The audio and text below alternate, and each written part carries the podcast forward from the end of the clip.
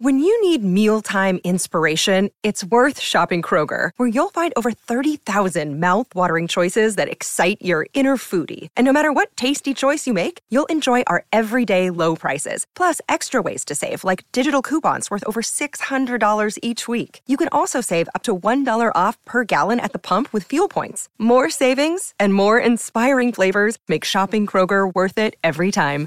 Kroger, fresh for everyone. Fuel restrictions apply.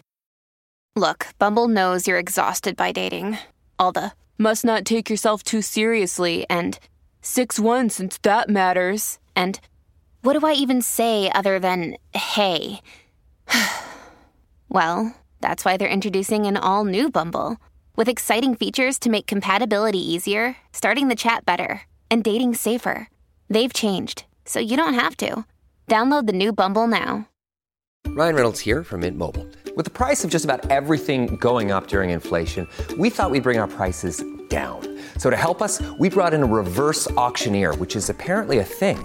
Mint Mobile unlimited premium wireless. Ready to get 30, 30, bit to get 30, bit to get 20, 20, 20, bit to get 20, 20, bit to get 15, 15, 15, 15 just 15 bucks a month. So, Give it a try at mintmobile.com slash switch. $45 upfront for three months plus taxes and fees. Promo rate for new customers for limited time. Unlimited more than 40 gigabytes per month. Slows. Full terms at mintmobile.com. Hola, esto es New Books Network en español. Hola, ¿qué tal? Soy Elisa Botella de la Universidad de Salamanca y os doy la bienvenida a un nuevo capítulo de New Books Network en español dentro del canal de la revista de Historia Agraria. Hoy tenemos el placer de presentar el libro La tierra es vuestra, la reforma agraria. Un problema no resuelto, España 1900-1950. Como decía antes, dentro del canal de la revista de Historia Agraria. Y para ello contamos con su autor, el profesor Ricardo Robledo. Hola Ricardo, ¿cómo estás? Hola, buenos días. Muy bien, gracias. Dispuesto a, a colaborar con Historia Agraria. Estupendo, muchísimas gracias. Eh, todos conocemos al profesor Ricardo Robledo, ha sido profesor titular de la Universidad Autónoma de Barcelona, catedrático jubilado de Historia Económica de la Universidad de Salamanca y actualmente es investigador visitante de la Universidad Pompeu Fabra, en Barcelona. Entre sus principales publicaciones relacionadas con la historia agraria destacan La renta de la tierra en Castilla la Vieja y León, 1836-1913, del Banco de España, 1984, Economistas y reformadores españoles, La cuestión agraria 1760-1935, publicado en 1993 por el Ministerio de Agricultura. Esta salvaje pesadilla, como autor-editor, eh, Salamanca en la Guerra Civil Española, de, mil- de 2007, y Sombras del Progreso, Las huellas de la historia agraria, de la, de la editorial Crítica 2011. Además, Ricardo ha sido presidente de la Sociedad de Estudios de Historia Agraria, y decano de la Facultad de Economía y Empresa de la Universidad de Salamanca. Es fundador y editor del blog Conversación sobre la Historia y en 2022 recibió el premio Trayectoria Académica de la Asociación Española de Historia Económica. Ricardo, nos presentas un libro que compendia tu amplia obra sobre la reforma agraria de la Segunda República, en la que analizas las ideologías políticas, sociales y culturales subyacentes y las prácticas políticas.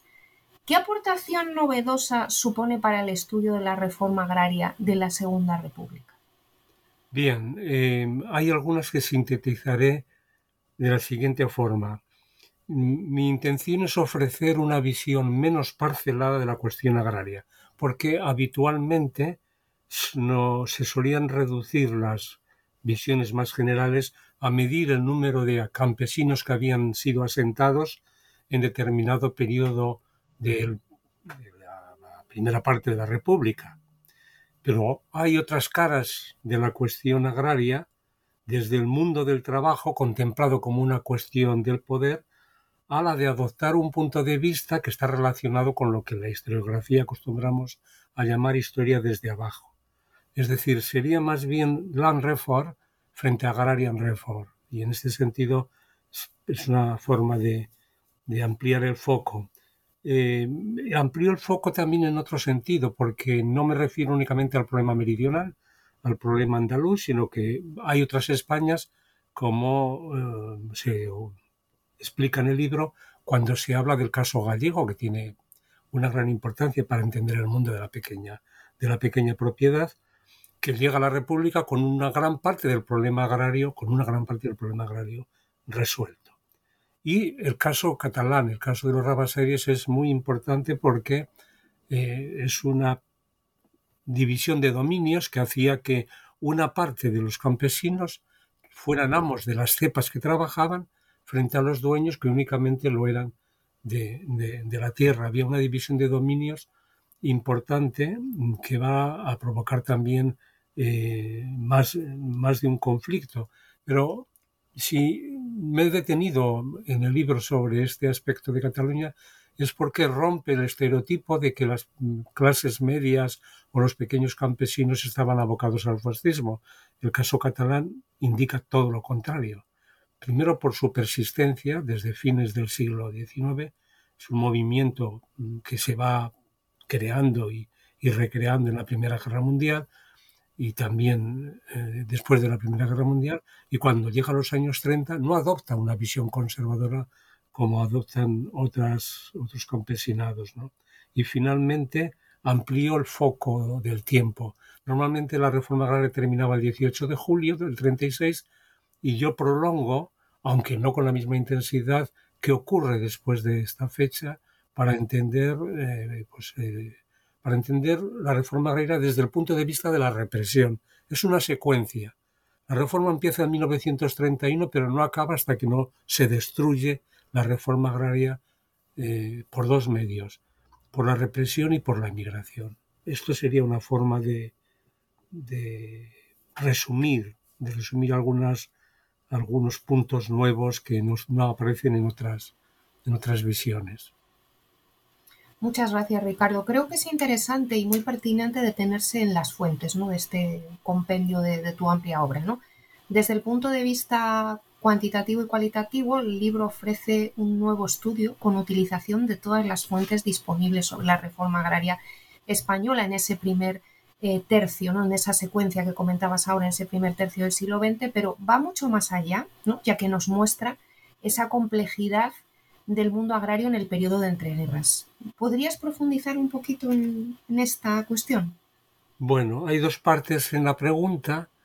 Claro, al llevar bastante tiempo trabajando sobre la reforma agraria, yo creo que creo que el primer artículo que publiqué justamente cuando se inauguraba lo que era el noticiario de historia agraria en el año 91, eh, pues se inauguraba con un artículo mío que era la complejidad eh, de la reforma agraria o algo así. Es decir, que, que hay, ha llovido ya y por lo tanto el repertorio de fuentes consultadas ha sido muy amplio, eh, desde fuentes estadísticas a fuentes registrales, que ya había trabajado en la tesis, pero siempre, siempre hay, hay algo nuevo por, por redescubrir y por, y por, mm, y por qué no discutir.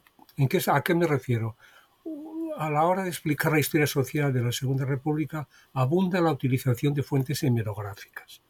Las fuentes hemerográficas tienen sus ventajas y tienen sus limitaciones. Entonces, mm, la limitación más eh, obvia es que tienen un dueño y que tienen una tendencia y que si hay periodismo Mm, católico, que quiere decir en los años 30 periodismo antirrepublicano, uno tiene que leer con pinzas todas las, noticias que hay sobre eh, hechos sociales, porque pueden estar desfigurados.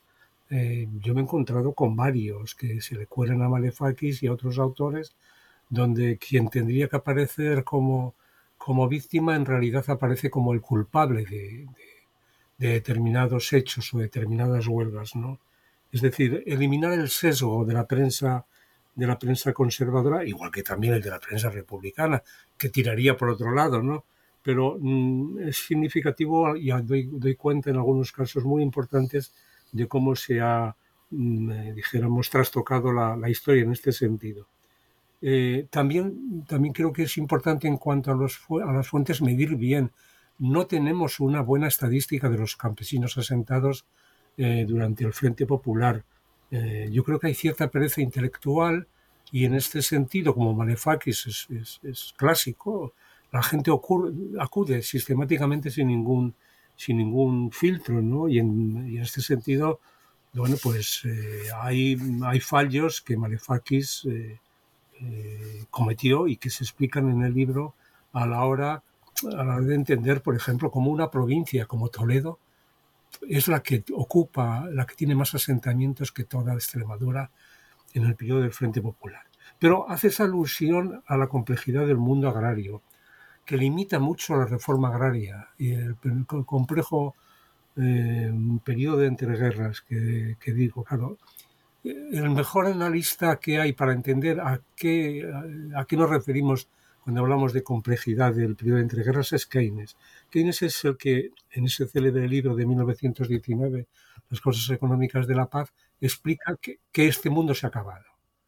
Eh, y que por lo tanto las ideas míticas de la época victoriana de que los burgueses ahorraban, etcétera, y que había un patrón oro que daba estabilidad al sistema monetario, todo eso salta por los aires. Y lo que se va imponiendo después del fracaso de la Revolución Alemana de 1918 es una tendencia a menos liberalismo, a menos reformas en un sentido socialdemócrata y por lo tanto condiciona mucho cualquier tipo de reforma. La reforma agraria española está en un contexto internacional de iliberalismo y esto va a ser muy, muy complicado que el problema, que el pequeño campesinado no tenga a veces posturas que defienden sistemáticamente, eh, como ocurre hoy con los países de la Europa del Este, posturas eh, en un sentido antiliberal. Entonces, hay que tener el marco mental del periodo de entreguerras para entender las limitaciones de la reforma agraria. Eh, por aquí iba la, la contestación a la pregunta. Muchas gracias, Ricardo. Otra cuestión que creo mm, que, es interesante ¿no? para nuestros oyentes y para los lectores del libro es la estructura ¿no? del mismo. Eh, lo organizan en cuatro grandes secciones que yo creo que están muy bien relacionadas. Me preguntaba de qué manera esta estructura ayuda a comprender lo que los contemporáneos denominaban el problema agrario. De las cuatro partes, la primera la titulé Ideas y Hechos. Y es obvio que para ejecutar una reforma tienes que tener un plan y, partes de unos condicionamientos.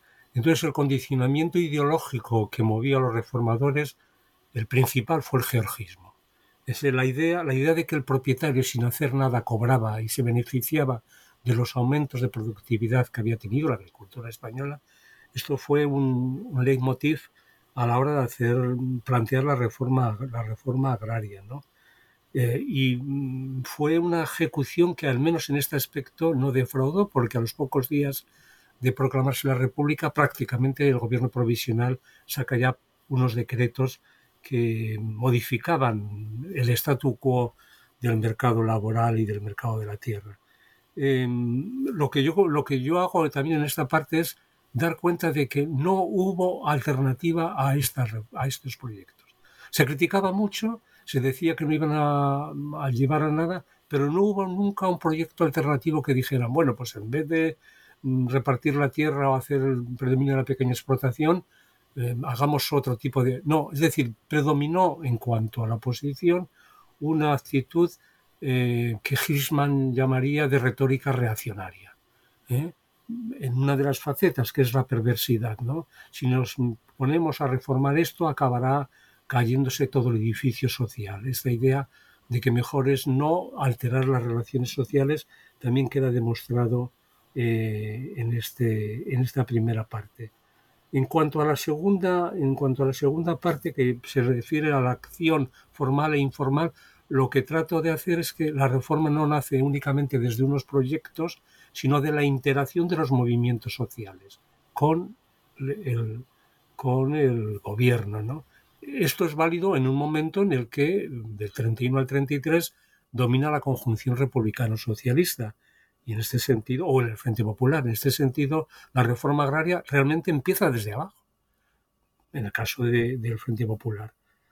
Eh, y mm, en la tercera parte lo que hago es, bueno, vamos a ver qué pasa en la calle, del Parlamento a la calle. Y entonces miramos la conflictividad rural analizando, analizando una, una quincena de casos a, lo que, a los que luego me referiré. Y por último, el libro acaba con la huella de la reforma agraria, que tiene una cita que a mí me parece que es eh, bueno, pues muy llamativa, de John Berger, no se puede tachar una parte de la historia como el que traza una raya sobre una cuenta saldada. Entonces ahí mm, vemos cómo eh, la olla de la reforma agraria continúa en la guerra civil y continúa en los debates historiográficos. Ese es un poco el planteamiento. Estupendo, Ricardo. Vamos a profundizar un poco en esas cuatro partes, si te parece. Vamos a profundizar un poco en esa primera parte, mmm, revisando un poco algunas de esas ideologías explícitas que ya has explicado, pero también las implícitas, ¿no? Del concepto de capitalismo agrario en el primer tercio del siglo XX y las evidencias empíricas de, la endémica desigualdad en el acceso a la tierra, ¿no? ¿Qué aparece de todo esto en el libro? Bueno, la, la el capítulo principal se llama mm, Las contradicciones del capitalismo agrario. Y claro, la expresión capitalismo agrario ya se conocía hace bastante tiempo, pero en realidad quien la extendió y donde nos hemos basado todos es en el libro de Conning de 1994, ¿no?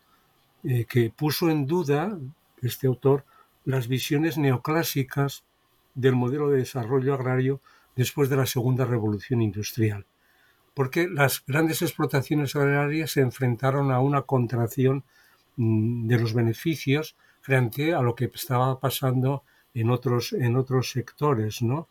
Y esto obligó a otro tipo de protagonismo que es el que van a llevar a cabo los pequeños campesinos que estaban preparados para sacrificar sus ingresos siempre que fuera para preservar la tierra. ¿eh? Este, eh, este libro precisamente lo que explica es que no todos los campesinos pudieron comprimir eh, sus niveles y ampliar el tiempo de trabajo, sino que no tuvieron más remedio que salir fuera buscando otros lugares. Y en este sentido el proceso migratorio es muy importante porque es una forma un poco brusca de aumentar la productividad, es decir, si eliminamos eh, un millón de campesinos o 700.000 o 500.000 en el periodo del primer tercio del siglo XX, eh, pues eh, junto con otros aspectos, veremos que es uno de los momentos en el que la productividad de la tierra de España avanza sustancialmente. Avanza sustancialmente. Em, pero claro, em, tú también me preguntas sobre las endémicas, evidencias empíricas de la endémica desigualdad en el acceso a la tierra. Mm, aquí hay, aquí hay que afrontarlo desde varios ángulos de vista. Muy rápidamente, hay una tendencia a hablar de campesinización en, la historia agraria española.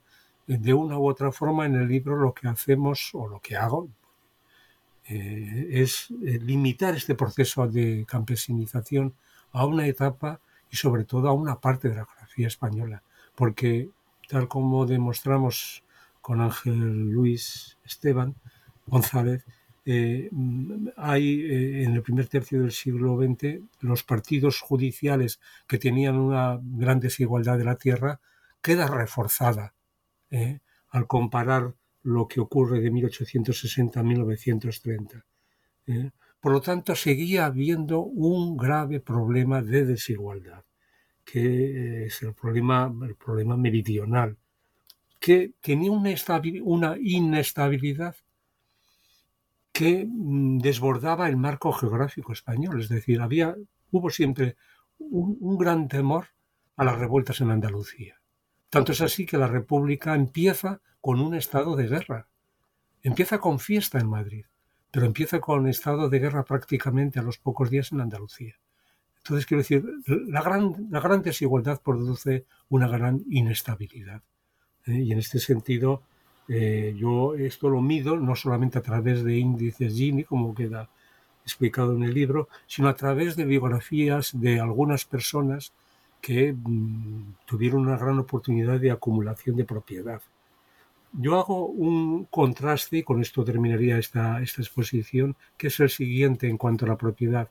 La gran aristocracia, pese a todo, logra consolidar más la gran aristocracia, la crema me refiero, de la aristocracia, los grandes de España, luego he logrado calcular que disponían de más de dos millones de hectáreas de tierra, mientras que los pueblos, las propiedades de los pueblos, eh, me refiero a bienes comunales, habían perdido de 5 a 7 millones en un largo proceso, eso sí, de 1850. Entonces, este contraste entre pérdida de derechos, de oportunidades mm, de una parte de la población y mantenimiento selectivo de, la gran propiedad me parece que es una forma eh, muy gráfica de explicar la gran desigualdad de la tierra en la España de la, de la Segunda República. Vamos ahora a movernos a la, segunda parte ¿no? del libro y creo que ahí mm, hay que tener en cuenta ¿no? la compleja economía política eh, de la reforma agraria en el periodo de entreguerras. ¿no? Y en ese sentido me preguntaba ¿no? cuál es el papel del Estado para reformar el mercado de la tierra y del trabajo y qué impacto causó el Frente Popular durante el corto periodo antes de la sublevación de julio de 1936. Bueno, vamos a ver, el papel del Estado mm, es doble o tiene varias caras, porque desde la primera globalización, o lo que decíamos en nuestra etapa de hace años, la crisis agraria secular, eh, cada vez quedó más en evidencia que el laissez-faire, el laissez no tenía eh, una virtualidad para solucionar los problemas, y el Estado empezó a tomar determinadas medidas en campos de promoción de la agricultura en, diversos, en diversos segmentos. ¿no? Es decir, podríamos decir que el Estado dejó de ser neutral ¿eh? y que, bueno, pues eh, empezó a tener una actividad y eh, una actividad que antes no lo había tenido un otro aspecto que antes de entrar en, la pregunta más concreta es que, y esto a veces no se contempla desde la historia agraria por cuestiones de áreas de conocimiento, es que el Estado republicano fue un Estado represivo. Em, es decir, hubo una república del orden y hubo leyes que trataban de mantener eh, el orden público a toda costa, ¿no? La ley de defensa de la República, la ley del orden público, la ley contra vagos y maleantes, crearon una república autoritaria. Y esto viene a cuento de lo siguiente. Si el objetivo de un gobierno es mantener el orden público, va a ser muy difícil que cuando haya huelgas que reclaman eh, mejoras salariales o eh, cuando haya otro tipo de defensa como la ley de términos municipales, el Estado, en ese caso de cambiar el mercado de trabajo, va a tener grandes dificultades y va a haber una gran conflictividad. También porque quizá los instrumentos de mantener el orden público, como era la Guardia Civil, no eran los mejores. Pero, en todo caso, debe quedar claro que un Estado reformista como era el republicano, que trataba de modificar el mercado de trabajo, tenía muchas veces por delante y como objetivo mantener el orden público en los pueblos. Y eso lo hacía a costa de una gran tensión social. ¿Cuándo no ocurre esto? Durante el Frente Popular. El Frente Popular realmente cambia las cosas porque hay voluntad política de hacer la reforma agraria, por una autocrítica de los que han estado durante el primer eh, eh, gobierno republicano y porque se produce sistemáticamente la ocupación de tierras en Extremadura y eh, se preparan fondos para continuarla después. Un proceso que queda interrumpido por el estallido de la, guerra civil, bueno, por el golpe, por el golpe militar. Eh, no sé si esto es eh, suficiente o, o, mm, necesitamos alguna explicación más de lo que significó el cambio político. Pero las líneas principales eh, sería que hubo reformas en el mercado de, la tierra menos, la, tierra no, no cambió durante la Segunda República, la gran propiedad permaneció casi indemne, el mercado de trabajo sí quedó alterado, pero la capacidad de que consolidaran unas relaciones eh, sociales, laborales, se vio interrumpida por una postura de orden público, de militarización del orden público. Sí, bueno, eso nos lleva a la siguiente pregunta que teníamos planteada, ¿no? Precisamente porque la cuestión agraria, aparentemente clave en la política republicana, no acabó de conseguir una dimensión política operativa, destacando ¿no? en los años siguientes la insurrección y la represión como elementos fundamentales de la problemática social, ¿no? algo que que muestras muy bien a partir de la página 19. ¿no? En ese sentido, estaría bien profundizar un poco más en el papel que jugaron las condiciones económicas, el viejo y el nuevo sindicalismo y la coyuntura política. Sí, eh, vamos a ver. Em, claro, esa pregunta de, de por qué la cuestión agraria no acaba en, un, en una política operativa, realmente es una agenda, en una agenda de investigación a la que nos podemos acercarnos tanto, una agenda de investigación de años, ¿no? Pero podemos acercarnos al menos un poco a los aledaños de ese, de ese tema, ¿no? Lo primero que hay que tener en cuenta es que la reforma agraria se inventa, por así decirlo, para acabar con el paro. Es decir, lo que más, lo que más obsesionaba, y de hecho es lo que es decir, cómo acabar con la angustia del paro en, en sobre todo en las regiones de latifundio, ¿no? que ya tenían un paro estructural acostumbrado ¿no? o tradicional. Claro, esto, esto coincide con una mayor sindicación rural ¿eh? y con un aumento de las oportunidades políticas. Eso es una mezcla explosiva. Tú das más poder, tú acabas con, con la censura, das libertad de asociación, ¿eh? Y eh, al mismo tiempo mm, creas, unos, creas unos instrumentos que limitan el poder omnímodo del propietario. ¿no? Esto va a, tener, va, a ser un, caldo de, tensión social y de conflicto que no tiene por qué contemplarse como se suele a veces como inestabilidad y caos, sino como una, sino como una correlación de fuerzas a las que se llega después de un tipo de, de acciones determinadas. ¿no? Todo esto queda complicado por una coyuntura económica internacional que ponía mm, más barreras de la cuenta a los hombres y a las mercancías. Dentro del sindicalismo eh, hablamos de viejo y nuevo sindicalismo, como has dicho. El problema del viejo sindicalismo, viejo entre comillas, porque la CNT es de 1911, si no me equivoco, eh, partía de la acción directa, ¿no? Y por lo tanto le sobraba Estado. ¿Eh? mientras que los sindicalistas socialistas necesitaban el Estado. Eso va a provocar, va a provocar conflictos muchas veces entre, entre estas dos formas de, entender las, eh, la, actividad social. ¿no? ¿Eh? y de alguna forma se puede decir que la primera, la primera parte de la República trató de acabar con los sindicalistas, con los cenetistas, pero cuando se pierden las elecciones en el 33, y llegan las derechas al poder, van a marginar y lo van a lograr acabar con o debilitar también las fuerzas sindicales socialistas con el fracaso de la, de la huelga campesina.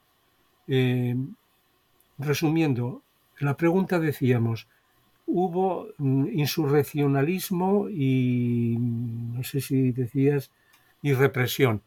Bueno, eh, acción-reacción en, la primera parte de la República puede ocurrir eso, pero a partir de junio del 34, o más bien octubre del 34, eso ya no hubo.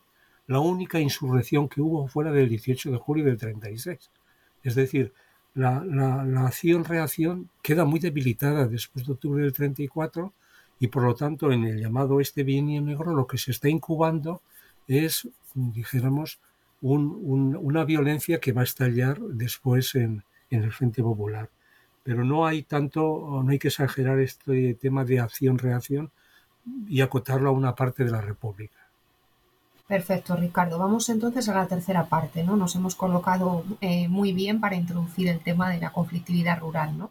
En la tercera parte, el libro aporta una visión de la evolución sociopolítica de la Segunda República y en ese sentido creo que es importante ¿no? preguntarse por el papel ¿no? que en términos cuantitativos y cualitativos jugó la conflictividad rural en el campo español. ¿no? Y a partir de ahí presentas una serie de estudios de casos o de casos como Yeste, Castiblanco, Casas Viejas, la Semana Roja de Sevilla y la cuestión Rabasaire en Cataluña, ¿no? en el capítulo 8. Eh, la profundidad de estos casos, además, nos permite evitar la generalidad, ¿no? Em, ¿Qué te gustaría resaltar de, esta parte del libro? Bueno, em, yo, el objetivo de este capítulo, que algunos críticos, eh, que ya, ya, han salido algunas críticas, eh, es el que más ha gustado, es porque adopta el tono de relato y trata de, mm, trata de que un autor que no haya leído la parte anterior pueda incluso empezar el capítulo 8, que es cuando empieza todo el asunto de la conflictividad, y tener una panorámica de la Segunda República vista desde la conflictividad, seleccionando una serie de casos que pueden ser, que pueden ser una, una, una quincena, ¿no? una quincena más o menos, ¿eh? por toda la geografía española. Claro, eh, es, es muy difícil teorizar qué es lo que lleva a los grupos humanos a actuar colectivamente y cuáles son los motivos del éxito y del, fracaso. Eh, yo creo que el deber del historiador, y yo he tratado de hacerlo modestamente, es tener en cuenta los factores socioeconómicos de la conflictividad agraria, pero sin considerar que uno es la causa. Hay factores estructurales, incluido el Estado y su poder administrativo. El poder de los gobernadores era muy importante, el poder judicial, pero sobre todo el poder militar, que actúan y que eh, actúan con otras organizaciones eh, culturales y con otros sindicatos que tienen unos recuerdos y unas experiencias, lo que Hobsbawm llamaba la experiencia de clase. Y en este sentido, saber integrar los condicionamientos estructurales con las experiencias es un reto que ayuda a entender pues los éxitos de algunas mm, de algunos casos que se estudian ahí y los graves fracasos de otros. El capítulo 8 empieza con los sucesos de la Semana Roja de Sevilla porque normalmente no aparecen en la historiografía agraria. Eh, eso se considera que es un motín urbano o una huelga urbana en Sevilla, cuando en realidad es la clave de toda la conflictividad que va a haber en la Segunda República por una cuestión, porque triunfa la impunidad. Es decir, asesinan por la ley de fugas a cuatro obreros y no, no pasa nada. Entonces, este hecho de impunidad con lo, con lo que era el, el movimiento sindicalista va a condicionar mucho a lo largo de la República demás, todos los demás casos, todos los demás casos conflictivos. Em, hago alusión y con esto más o menos podríamos dejar más o menos terminadas las, eh, la, pregunta, eh, tener en cuenta a la hora de examinar la conflictividad qué tipo de sindicalismo hay.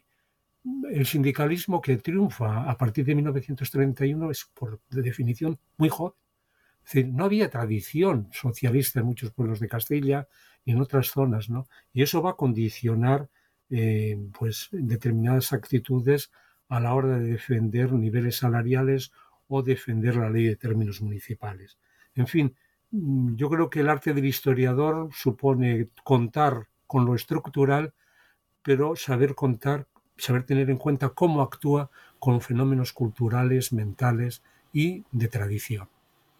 Perfecto, Ricardo. Eh, vamos entonces a la, cuarta sección del libro, ¿no? que para aquellos que estudiamos la reforma agraria desde un punto de vista más contemporáneo, más actual, nos ha resultado realmente interesante. ¿no? Aquí no cabe duda en esta cuarta sección de que el libro aporta una revisión a fondo del impacto de la reforma agraria, primero en lo que continuó en los territorios bajo control del gobierno republicano durante la guerra civil, algo que ya has mencionado al principio de la entrevista y creo que es importante resaltarlo, y después la que plantea esa parte de diálogo-debate con las ambiguas interpretaciones tradicionales, principalmente de la obra de, Malefakis, ¿no? como trabajo seminal de la reforma agraria eh, durante la Segunda República, pero también establece ¿no? conversaciones muy interesantes, hace aportaciones sobre las nuevas versiones economicistas y las críticas políticas revisionistas recientes ¿no? en ese capítulo 10. Por lo tanto, un libro eh, que permite actualizar y, llenar un vacío en la historiografía y que supera a Malefakis y de qué manera lo supera, ¿no? Si tenemos en cuenta eh, la opinión de, Paul Preston, ¿no? Que efectivamente afirma que ha superado por fin las aportaciones de Eduard Malefakis. ¿Por qué supera y de qué manera supera Malefakis, Ricardo?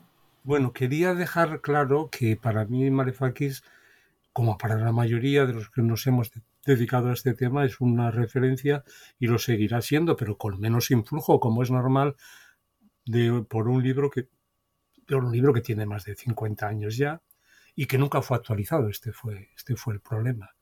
Eh, bien, digo esta declaración de, de, respeto para, para mm, a continuación que no se me tomó, que no se me tomó y que como un provocador hablar del error Malefakis, porque efectivamente yo me atrevo a bautizar un error que es el de cargar las tintas sobre el papel que ha tenido el pequeño campesinado, cuyas tierras fueron incluidas en el registro de propiedad expropiable y esto llevó a una animosidad en contra del nuevo gobierno, etcétera. Lo que yo demuestro ahí con las propias cifras suyas que él tenía es que ese pequeño campesinado, que podía tener otro tipo de, motivos en contra de la República, como no, de tipo religioso y de, desconfianza, en realidad mm, no fue incluido en, las proporciones que él dijo y por lo tanto no es ningún argumento de unas masas de pequeños campesinos que aparecen en algún manual de historia económica que acababan lanzándose en manos en manos del golpe militar. Yo creo que esa visión aquí queda totalmente desterrada por, por, ese, por, la, por, por la forma de medir mal de medir mal el impacto. Y luego hay dos aspectos de la obra de Malefakis que merecen revisión. El marco interpretativo de la democracia. ¿Se puede hacer reforma agraria sin hacer algún tipo de violencia institucional? ¿Eh? Y el segundo, ¿quién tuvo ¿Por qué, ocurre aquel, ¿Por qué ocurrió el desastre? Que me parece que es un título con el que acaba el, libro, el epílogo más o menos es este. Entonces, eh, mm, lo que demostraba Jackson en la polémica con Malefakis ya a los pocos meses de salir el libro es que con los ejemplos de México, con los ejemplos de Argelia, era imposible que no hubiera algún tipo de, ruptura de la, de la democracia. Eh, con un 45% de población agraria, con cerca del 60% de la población viviendo en el campo y, hay que añadirlo, y con una gran desigualdad de la tierra, una reforma de guante blanco es imposible. En este sentido, por ahí no iba bien la argumentación, como tampoco en la forma de cargar las cintas sobre la izquierda del PSOE y Largo Caballero, que eh, había, había cargado el terror eh, que había transmitido terror a amplias capas de la población. Eso no se sostiene desde la historia política, ¿eh? no, no, no es cierto. Y, eh, al contrario, el gobierno del Frente Popular mantuvo férreamente, después de unos meses, el control, el control del orden público. hay un aspecto al que te has referido también y, y me preocupa, que es el del revisionismo político. Eh, aunque me has preguntado sobre esto, las noticias que llegan en estos días es que un autor tan poco relevante académicamente en España como Pío Moa está triunfando en Francia. O sea, la visión que en Francia tienen ahora de la Segunda República Española es la de Pío Moa. Algo hemos hecho mal el no saber divulgar bien qué era la historia agraria y cuál podía haber sido otra visión. Evidentemente no nos estoy ahora, no me estoy martirizando ni no estoy, pero quiero decir que el revisionismo que yo critico también en una parte del capítulo 10 o 9 eh, sigue teniendo una actualidad que obliga a todos a mantener mm, una seriedad académica en la investigación como solemos hacer en historia agraria. No sé, si esto, no sé si este final es el, es el más esperado, pero tengo muy reciente esta información de, cómo está triunfando la historia aquí denostada, cómo está triunfando en otros lugares. Bueno, ese es el objetivo, precisamente divulgar de un podcast como este y poderlo hacer con cierta profundidad. Así que me parece un final estupendo. Muchas gracias, Ricardo, por estar con nosotros. Ya sabéis, catedrático jubilado de Historia Económica de la Universidad de Salamanca y actualmente investigador visitante de la Universidad Pompeu Fabra. Muchas gracias por estar aquí para presentar el libro La Tierra es Vuestra dentro del canal de Historia Agraria. Y muchísimas gracias a todos los oyentes. Os esperamos en el próximo episodio del canal de Historia Agraria de New Books Network en español. Muchas gracias, Ricardo. Gracias, Elise, a todos vosotros y vosotras.